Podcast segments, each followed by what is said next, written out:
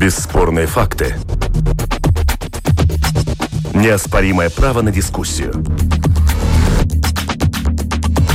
Это «Открытый вопрос» на Латвийском радио 4.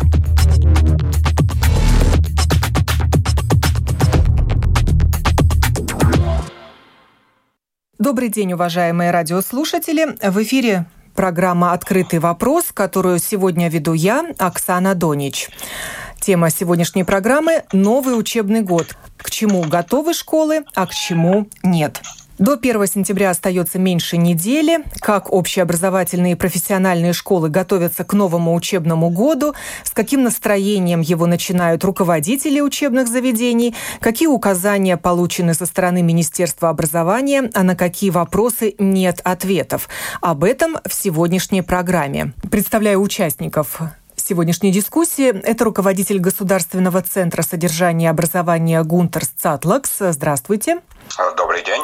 И советник по вопросам образования Союза самоуправления Инара Дундуре. Приветствую вас. Здравствуйте. Начнем мы с рекомендаций ответственного ведомства в адрес администрации общеобразовательных учебных заведений. Делаю акцент на слове «рекомендации». Это не требования, обязательные для исполнения. Рекомендации предусматривают возможность выбора. Какого? Этот вопрос Гунтеру Цатлаксу. Да, действительно, это рекомендации, которые мы разработали этим летом в сотрудничестве с Министерством здравоохранения, имея в виду и также руководя с рекомендациями СПКЦ, то есть Центра профилактики заболеваний. Главная рекомендация – это не закрытие школ, не совсем отдаленный процесс, но регулирование очный процесс образования с элементами отдаленной учебы. Самое главное в том, чтобы как можно лучше ограничить э, встречи э, разных групп учеников. То есть по возможности э, сделать процесс таковым, чтобы классы или группы классов среднего образования или девятый класс учились отдаленно друг от друга, то есть не перекрещаясь и не встречаясь в учебном заведении. Смысл таков, чтобы как можно меньше было тот круг людей, которые при случае инфекции или заболеваний должны были уйти в карантин, то есть полностью отдаленный учебный процесс. Мы разработали три модели или три сценария, чтобы ответить на все возможные ситуации в этом учебном году.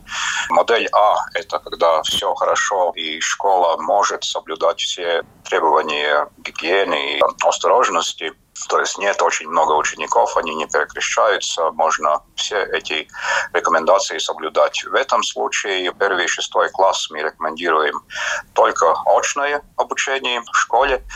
Седьмой по двенадцатый класс мы рекомендуем все-таки тоже давать возможность э, учиться не больше, чем 20% учебного содержания самостоятельно, то есть и удаленно, или в учебном заведении, но с использованием технологий, чтобы развить и укрепить закрепить эти навыки удаленной самостоятельной работы, которые мы все были вынуждены обучиться этой весной. Модель Б – это ситуации, когда школа не может соблюдать все эти рекомендации осторожности, то есть очень много учеников, здания таковы, что очень сложно предупредить, чтобы не встречались люди в сменах и при входе и выходе из школ. И тогда в этом случае тоже мы все-таки рекомендуем первый и шестой класс работает очно, то есть в школе а, по 7 по 12 класс мы рекомендуем, что от 40 до 60 процентов а, учебного времени можно обучаться удаленно. Это смысл, чтобы ограничить количество людей, которые одновременно находятся в учебном заведении. Это две основные модели, которые школы выбирают в зависимости от ситуации, в какой они находятся. Третья модель С – это полностью отдаленный учебный процесс, это не выбор. Это становится тогда, когда в школе есть констатированное заболевание. Э, это можно касаться всего учебного заведения или отделенного класса или группы классов. В этом самый главный смысл этих новых рекомендаций. От чего зависит выбор модели А или Б? От числа учащихся в школе? Да, и от помещений. Школы у нас разные, конечно. Есть большие школы с разными входами выходами, э, где можно сделать так, чтобы эти группы классов или классы не встречались на переменах во время обеда, например, спортивных э, участий. Если можно ограничить так, что классы в основном обучаются удаленно друг от друга, тогда модель А – это нормальный выбор. Если это невозможно делать, замечу, это рекомендации, не требования. Если невозможно так делать, чтобы, чтобы учебное заведение было как бы разделено на разные группы людей, которые не встречаются ежедневно, тогда это модель Б.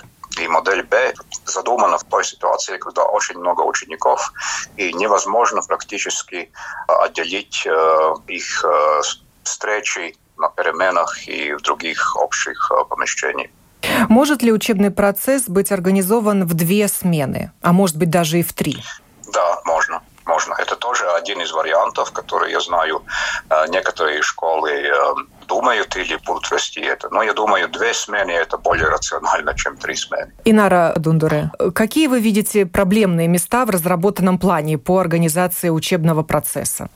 В этих трех вариантах фактически насчет А у нас нет никаких претензий. Мы уже, когда были разговоры, как организовать, мы однозначно считаем, что первые шестые классы должны идти в школу и учиться очно, не отдаленно. В варианте Б мы все-таки хотим, чтобы этот выбор 20% был очень незначительный, потому что это седьмые, девятые классы. И как показывает статистика, это именно в этом возрасте часто проблемы с посещаемостью школы для мальчиков. И когда все в школе, тогда, конечно, легче контролировать, легче помочь этим ученикам. Обучение, образование должно быть доступно всем вне зависимости от экономической ситуации в семье. Потому что отдаленное обучение, это значит, что нужно дома иметь хороший интернет, и, конечно, компьютер или другие дигитальные устройства. В данный момент это ответственность выбора, которая свобода выбора лежит на самоуправлении и школ. Надо делать э, выбор осторожный, чтобы в этом возрасте все-таки больше находились школьники в школе, чем занимались отдаленно. Конечно, мы не говорим о варианте С, который уже идет в соответствии э, ситуации COVID в стране. Это уже совсем другой вопрос. Разработан ли план на случай заболевания учителя или ученика COVID э, в школе во время учебного процесса? То есть, как я понимаю, школа переходит на модель С, и вся школа закрывается да. на карантин, или отдельный класс или классы переходят на удаленное обучение? Как я уже сказал, модель С вступает в силу без особых решений тогда, когда есть это заболевание. Сколько много людей будут касаться этого карантина, будет зависеть, э, какая была ситуация в школе. То есть э, СПКЦ будут контролировать как широк тот круг контактных персонов.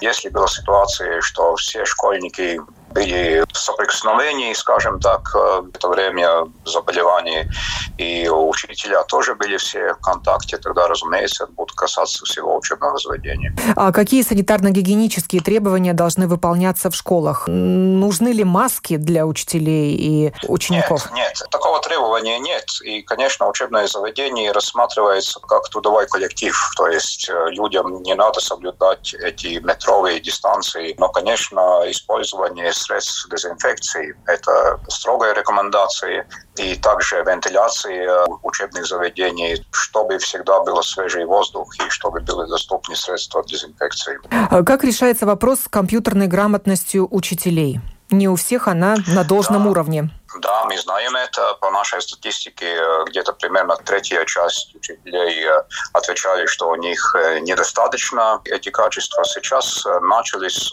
большие объемные курсы. Учителя уже может, и они уже поступают на эти курсы. Они будут продолжаться в третьем семестре и тоже в следующем году. Вопрос технического обеспечения учителей и школьников электронными устройствами для обучения уже да. решен? Сейчас разрабатывается техническая спецификация для закупки. Это министерство делает, конечно, и там, насколько я понимаю, идет речь о примерно 7-8 тысяч портативных э, компьютеров, которые будут даны учебным заведениям для их нужд. И тоже это может быть и ученики, у которых есть проблемы с обеспечением, если нужда отдаленная учеба, но также и учителя, если это необходимо. И эта техника с возвратом, ее нужно будет вернуть? Конечно, это не подарок, но оно будет дано в пользование, скажем так. Во временное пользование. А самоуправление да. участвует в этом процессе, госпожа Дундуре? За лето уже некоторые самоуправления провели опрос или тоже на основе опыта кому и что нужно. Это хорошо, что с государственной стороны будет эта поддержка, и что, конечно, в первую очередь пойдет семьям, у которых не такие возможности покупать самим или многодетным семьям.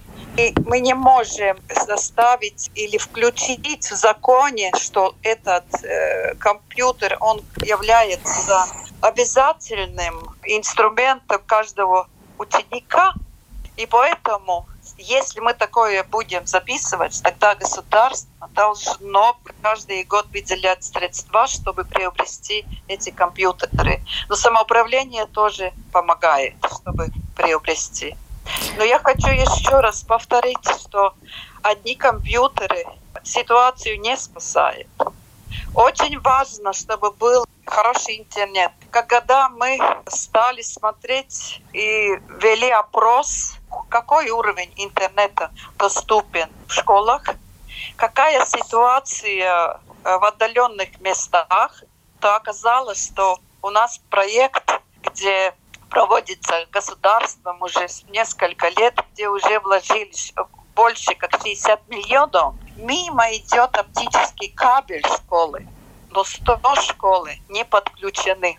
То же самое ситуация, когда в маленьком волости идет оптический кабель, но к семьям, к домам, хозя... майсамнецībām не подключено. И поэтому мы обратились Министерство сообщения, что мы должны, так как это делает Эстония, чтобы коммерсанты подключили, это должно быть пересмотрена ставка аренды или должны быть субсидии со стороны государства. И, конечно, есть, где вообще нет оптического кабеля. Там есть тоже определенная сумма, то, что Министерство сообщения выделило. Но проблема остается подключение школ к этим оптическим кабелям. Вопрос э, господину Цатлаксу. Будет ли единая платформа обучения? Сейчас работаем и над э, закупкой для достижения виртуального класса, то есть единой платформе э, управления обучением.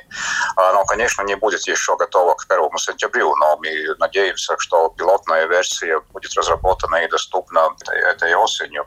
И, конечно, не только это. Мы работаем и над продолжением проекта того класса, то есть видеоматериалов э, в смысле роликов школьных уроков, а также другие доступные средства. Но напомню, что у школ есть все возможности для удаленной учебы использовать все те платформы, которые уже сейчас есть, и также средства для коммуникации и работы онлайн. Благодарю Гунтера Цатлакса, руководителя Государственного центра содержания и образования и советника по вопросам образования Союза самоуправления Инару Дундуре за участие в сегодняшней программе. Это «Открытый вопрос» на Латвийском радио 4.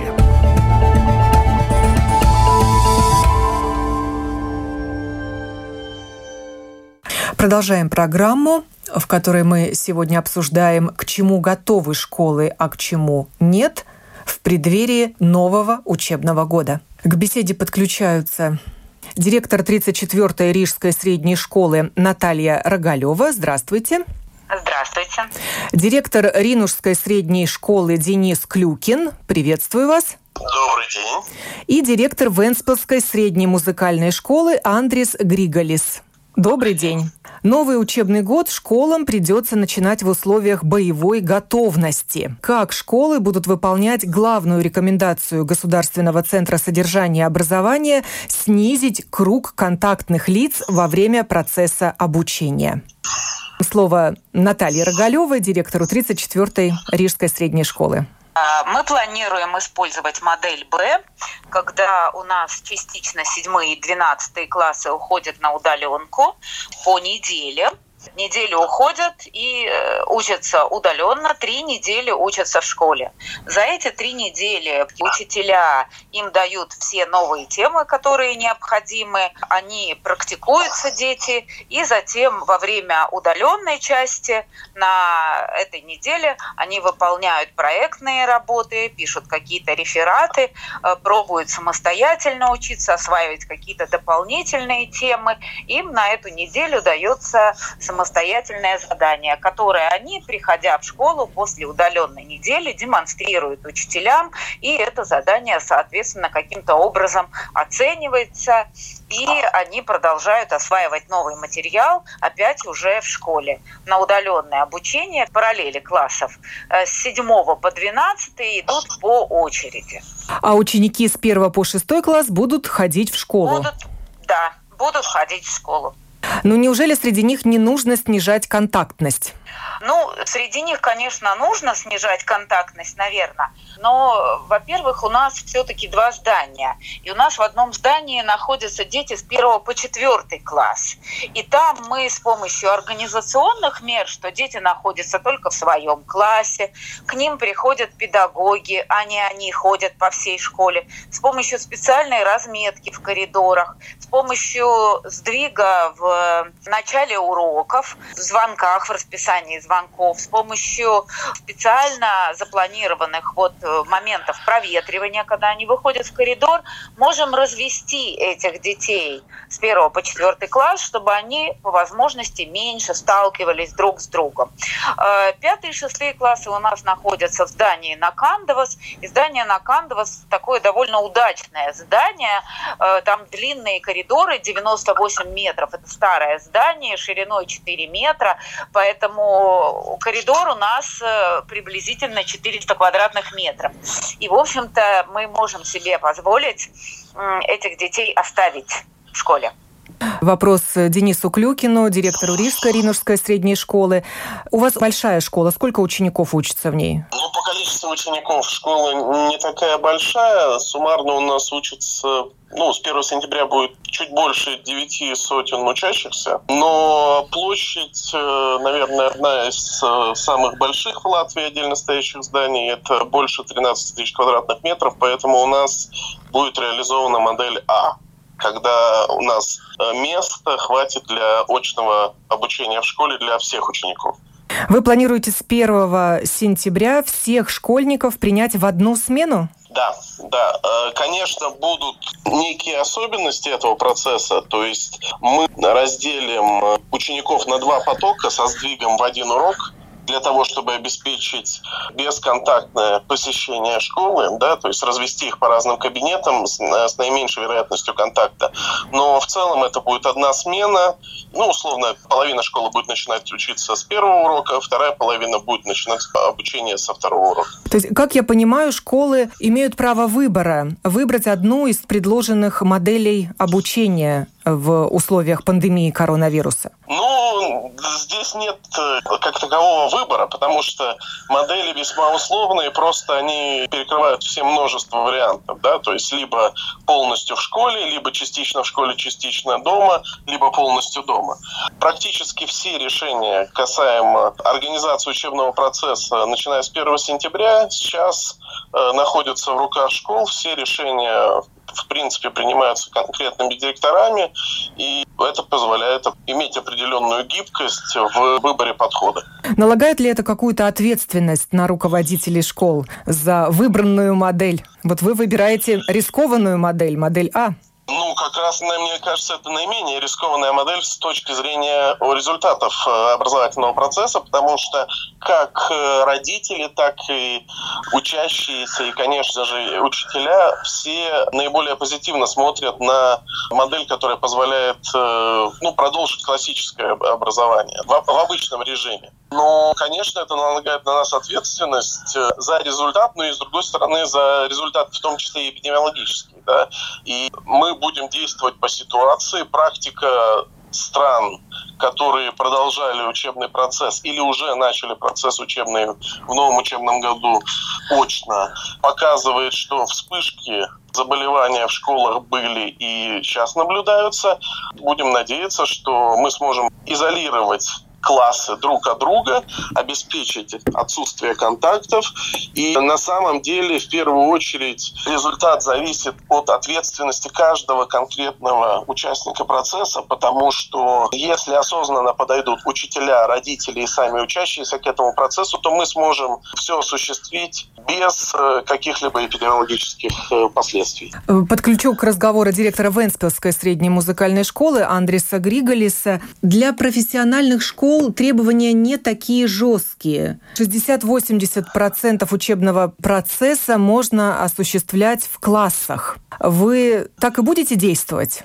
Или подстрахуетесь ну, и... тоже будем действовать по варианту А, но если сравнивать музыкальные средние школы и вообще образовательные школы, то у нас ситуации, так сказать, лучше, потому что где классе находится только один учитель и один участник, и потому ну, это гораздо легче у нас координируется, это процесс обучения. И факт такой, что у нас как и, и получается два потока уже все время, потому что средняя школа приходит с утра, где-то двух часов. А после полудня приходит э, музыкальная детская школа, как раньше называли, сейчас только музыкальная школа. Так что выходит как бы два потока. И уроки начиная с 8 утра до 9 вечера проходит. То есть это все время было так. А как вы учились в условиях чрезвычайной ситуации? Дети дома занимались? Или это были видеоуроки? Да, занимались дома. Ну, скажу так, мое мнение такое, что особенно в первых классах обучать игре на инструменте, отдаленно это очень трудно. Ну как вы поставите правильно руки на фано? Это надо быть только контактных уроков, я, я так считаю. То есть был вынужденный перерыв? Все да. занимались ну, как могли? Не было, конечно, мы заочно это делали, но как все, и в Zoom, и других платформах интернета, но трудно это было. Образование по интересам с 1 сентября вернется. Да, да. Ну, это профессиональный профессионал северс. Да, да. Ну, ходят к вам и дети, школьники тоже заниматься. Да, да, да. Понятно, что профессиональное образование было, есть и будет. А уже образование по интересам, оно как бы вторично, может быть, в таких условиях. И вопрос директорам 34-й школы Иринушской. В ваших школах э, тоже есть занятия по интересам. Как вы смотрите на дальнейший процесс вне классной работы со школьником? Ну, конечно, образование по интересам в каждой школе есть, и у нас оно есть тоже.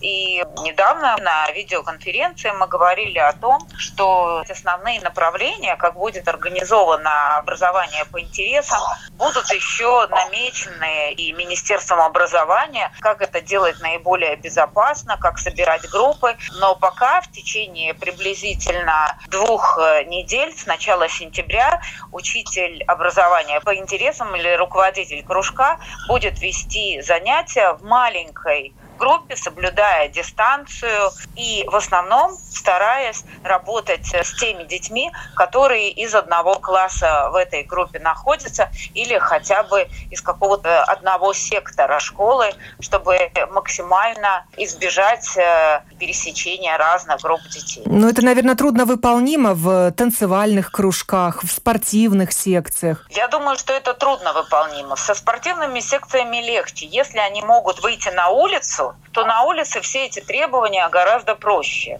С танцевальными кружками сложнее, потому что, как правило, это очень контактные кружки. Но, видимо, учителя будут придумывать, каким образом они смогут отрабатывать элементы танца или заниматься общей какой-то физической подготовкой. Но в течение приблизительно двух недель мы не будем организовывать таких совершенно полноценных занятий, пока нам не будет совершенно ясно, интересно, как мы это сможем сделать, чтобы соблюсти все нормы безопасности. Э, Денис, э, какие изменения вы внесете во внеклассную работу и в занятия по интересам? Образование по интересам – это не только кружки как таковые, это и набор э, смотров, соревнований, которые на протяжении будущего учебного года будут э, проходить в рамках, например, подготовки к школьному празднику песни и танца. И уже намечены различные смотры на осень. Следовательно, мы, как участники этого процесса, будем делать все от нас зависящее, чтобы организовать участие наших коллективов в этих мероприятиях. Поэтому, конечно, занятия будут проходить.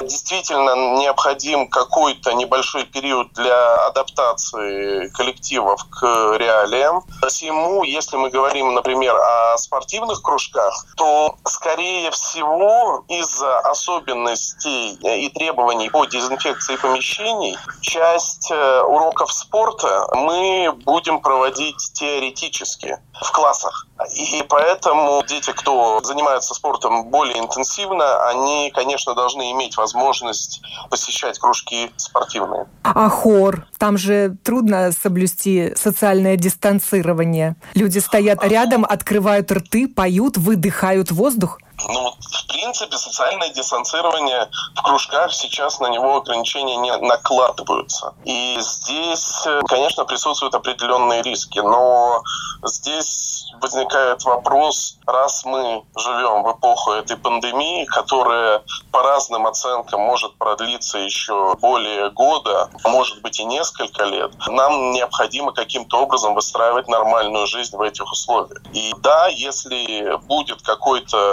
централизованное распоряжение о ограничении контактов во время кружков, да, мы, конечно, это все будем исполнять, но поскольку образование по интересам является важнейшей частью воспитательного процесса, по крайней мере, в нашей школе. Мы не можем купировать часть нашей работы без объективных эпидемиологических э, показаний. Э, Наталья, в вашей школе все кружки продолжат работу или от каких-то временно придется отказаться? Мне представляется, что, по крайней мере, в течение первых двух недель мы оценим ту ситуацию, которая у нас есть, и тогда мы примем решение, какие кружки у нас продолжат работу и в какой форме они продолжат работу.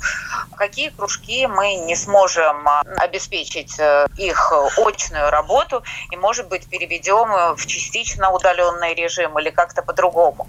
У нас достаточно большая школа, и, на мой взгляд, очень важно сохранить все-таки образование, особенно в ситуации, когда нам надо вводить новые стандарты в первом, четвертом, седьмом и десятом классе. И очень важно, чтобы вся школа ушла на карантин и не, вся школа не ушла на удаленку. Нам очень важно, чтобы дети присутствовали в школе хотя бы те три недели, которые мы запланировали для седьмых классов, восьмых, девятых и так далее, и полностью присутствовали с первого по шестой. Поэтому, если говорить о приоритетах, для меня приоритетно организовать соответствующий и безопасный учебный процесс, который не имел бы ну, вот каких-то последствий. Поэтому, говоря о кружках, я говорю говорю сначала образовательный процесс, о кружках я подумаю, если они будут достаточно безопасными. Андрес, вопрос к вам. В музыкальных школах есть какие-то ограничения на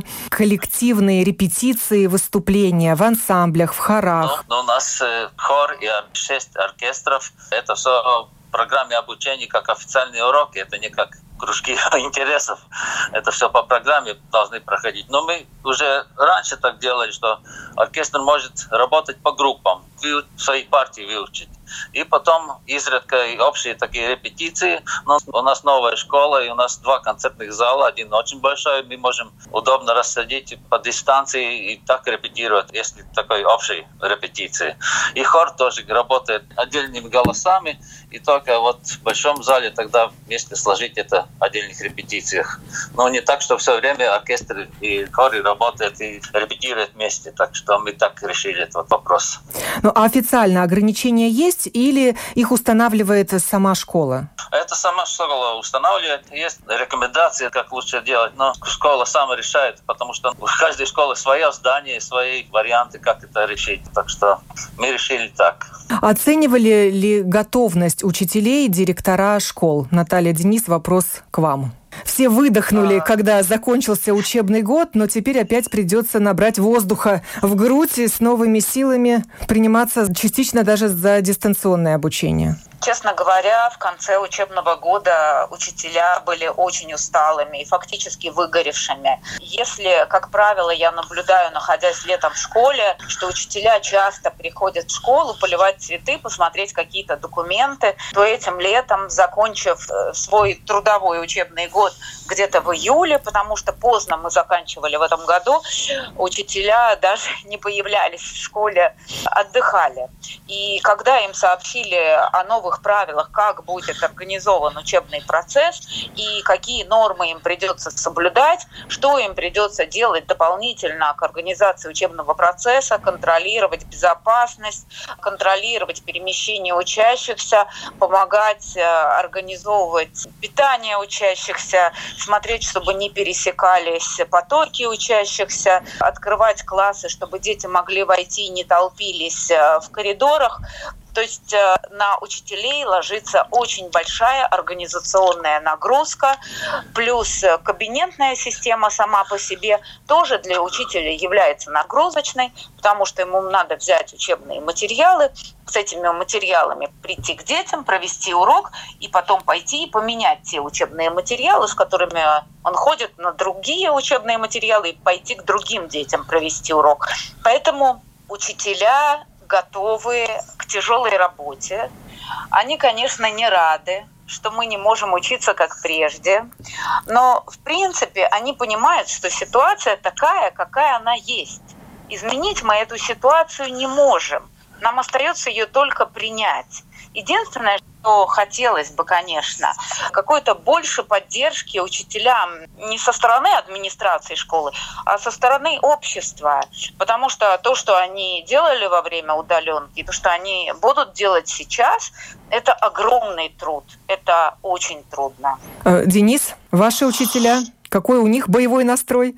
Абсолютно солидаризируюсь с Натальей, потому что очень много было реплик со стороны, скажем так, представителей общества о том, что учителя устроили себе во время чрезвычайной ситуации отпуск на три месяца, что не являлось правдой, и они работали гораздо больше, чем очно. И то, что действительно они очень устали за этот период, и лето было действительно периодом, когда коллег не тянуло в школу, несмотря на то, что это их любимое место работы. Но учителя готовы. Самое главное здесь выдержать вот эту пропорцию между попыткой сохранить э, относительно нормальную учебную жизнь и, опять же, избежать рисков заболевания. Потому что не надо забывать, что большая, если не большая часть учителей находится в группе риска по ковиду или там вот этим респираторным заболеваниям. И э, мне бы в последнюю очередь хотелось бы подвергать их здоровье риску. Поэтому учителя готовы, учителя не хотят уходить на удаленку. Школа готова развернуть удаленное обучение буквально в считанные дни, в любой момент, потому что у нас достаточно хороший был опыт предыдущего периода удаленного обучения. Будем смотреть, будем делать все, чтобы наши учителя получали максимум поддержки, и мы, как администрация, так я очень надеюсь, и государство, и муниципалитеты будут нас поддерживать э, ну, в текущей ситуации. Актуален ли вопрос технического обеспечения? Все ли учителя и все ли школьники имеют компьютеры или планшеты, чтобы учиться удаленно? И обучать удаленно? То, что касается нашей школы, мы полностью обеспечены, и мы до сих пор продолжаем получать, как и ну, большинство школ Латвии, компьютеры. Планшетами нас обеспечило министерство в достаточном количестве для того, чтобы поддержать те семьи, у которых нет условий. У нас, например, более 70 многодетных семей, следовательно, ну, им даже имея один компьютер в семье, очень сложно было это все осуществлять. Поэтому я думаю, что тех техническая база, даже если она перед э, предыдущим э, этапом удаленного обучения была в той или иной мере не готова, сейчас она, ну, подавляющего большинства школ должна была дойти до соответствия. Наталья, у вас этот вопрос актуален или нет проблем? А, актуален, актуален. Для учителей у нас нет проблемы. Мы можем обеспечить всех учителей рабочими инструментами для работы на удаленке. Но поскольку в свое время министерство не обеспечило нас достаточным количеством планшетов, но обеспечило, например, мобильными телефонами, которыми очень трудно пользоваться при удаленном обучении, у нас до сих пор остается актуальным вопрос, что было бы хорошо получить купить либо планшеты, либо э, портативные компьютеры, хотя бы штук 10 для тех семей, где много детей в семье и которые не могут пользоваться одним компьютером. Еще такой вопрос по группам продленного дня. Они остаются или ликвидируются? Группы продленного дня остаются. Единственное, возникает вопрос о, о формировании этих групп и о том, как дети попадают в эту группу, потому что, как правило, в группу продленного дня попадают дети не из одного класса, а из разных классов. И рекомендацией Департамента образования было формировать группы продленного дня, например, из тех классов, которые находятся в одном крыле или в одной там рекреации чтобы максимально избежать пересечения детей, которые находятся вообще в разных концах здания, чтобы мы знали, кто в этой группе продленного дня.